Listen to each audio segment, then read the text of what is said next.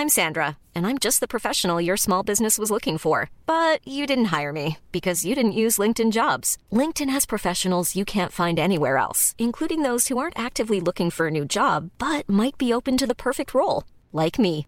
In a given month, over 70% of LinkedIn users don't visit other leading job sites. So if you're not looking on LinkedIn, you'll miss out on great candidates like Sandra. Start hiring professionals like a professional. Post your free job on linkedin.com/people today. Heraldo Podcast, un lugar para tus oídos. Noticias del Heraldo de México.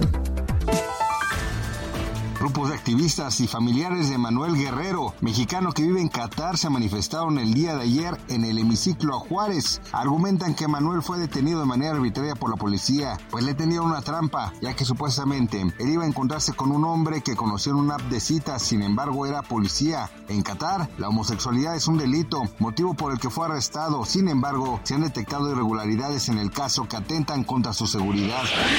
Se espera que durante el mes de marzo se entreguen más de 170 obras de infraestructura. Así lo informó el presidente Andrés Manuel López Obrador y la Secretaría de Infraestructura, Comunicaciones y Transportes. Entre ellas destaca la entrega de la autopista Compostela Las Varas en Nayarit y la autopista Acayuca Naventosa en Oaxaca.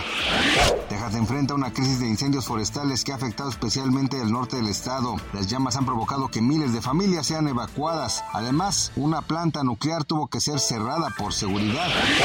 Pemex reportó ganancias netas por un total de 110 mil millones de pesos durante 2023. Esto representa un incremento del 10% en comparación con el año anterior.